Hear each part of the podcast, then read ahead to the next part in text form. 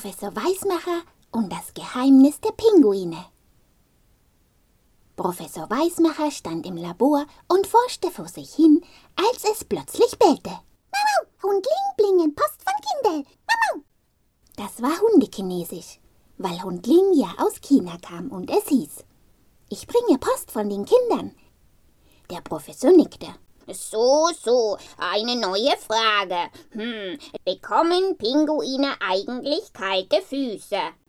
Er sah sich die Frage an, schüttelte den Kopf und nickte. Äh, das ist eine gute Frage. Und, und die Antwort darauf, die können uns die Pinguine am besten selber geben, hm, nicht wahr? Schon stiegen sie ins Forschermobil und schnurrten davon.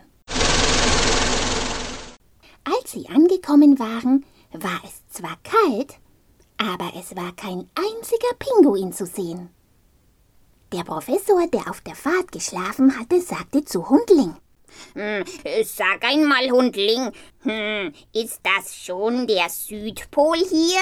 Oder kann es sein, dass du zum Nordpol gefahren bist? Hm, dann sind wir hier verkehrt. Da war Hundling doch tatsächlich irgendwo unterwegs falsch abgebogen. Aber zum Glück wusste der Professor eine Abkürzung. Und so kamen sie recht schnell vom Nordpol zum Südpol hinunter. Ja, und schon sahen sie von weitem ganze Kolonien von Pinguinen auf dem Eis stehen. So, und jetzt brauchen wir nur noch die Pinguinschule zu finden. Und da können unsere Menschenkinder dann gleich mitlernen. Das, äh, das ist recht praktisch, nicht wahr? Sie hielten Ausschau und entdeckten bald etwas, das wie ein riesiger halber Schneeball aussah, der auf dem Eis lag. Das ist ein Schneehaus, ein Iglu. Das wird bestimmt die Pinguinschule sein, äh, nicht wahr? Jetzt kann aber auch ein Professor Weismacher nicht so einfach in eine Pinguinschule hineingehen. Darum hatte er etwas Besonderes mitgebracht. Etwas ganz Besonderes. Eine Schneeflocke. Eine ferngesteuerte Schneeflocke, mit der man hören und sehen konnte. Diese Schneeflocke ließen sie jetzt losfliegen, direkt in die Pinguinschule hinein. Dort stand der Lehrer Pinguin an der Schneetafel und zeigte mit einem Stock auf einen Pinguin, der da in den Schnee geritzt war. Und, und hier haben wir unser Federkleid. fettet, fettet es immer gut ein, damit es das Wasser abweist und kein Eis und Schnee daran kleben bleibt. Seht zu, dass ihr immer gut zu essen habt, denn die Fettschicht unter der Haut gibt euch zusätzlich Wärmeschutz. Bleibt also immer nah genug am Wasser. Dort gibt es genug zu fangen und zu fressen.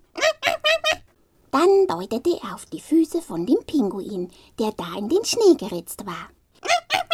Damit uns auf dem Eis nicht an den Füßen friert, tauscht das warme Blut, das über die Beine kommt, seine Wärme mit dem kalten Blut, das aus den Füßen kommt.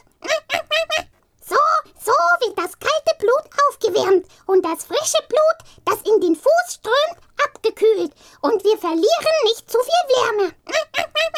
Und ein kalter Fuß auf kaltem Schnee fühlt sich auch nicht kalt an und, und er friert auch nicht fest.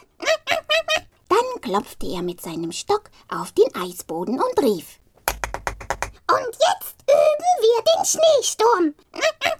Stellt euch in Gruppen zusammen, mit dem Rücken nach außen. Und so wartet ihr jetzt, bis ich wiederkomme.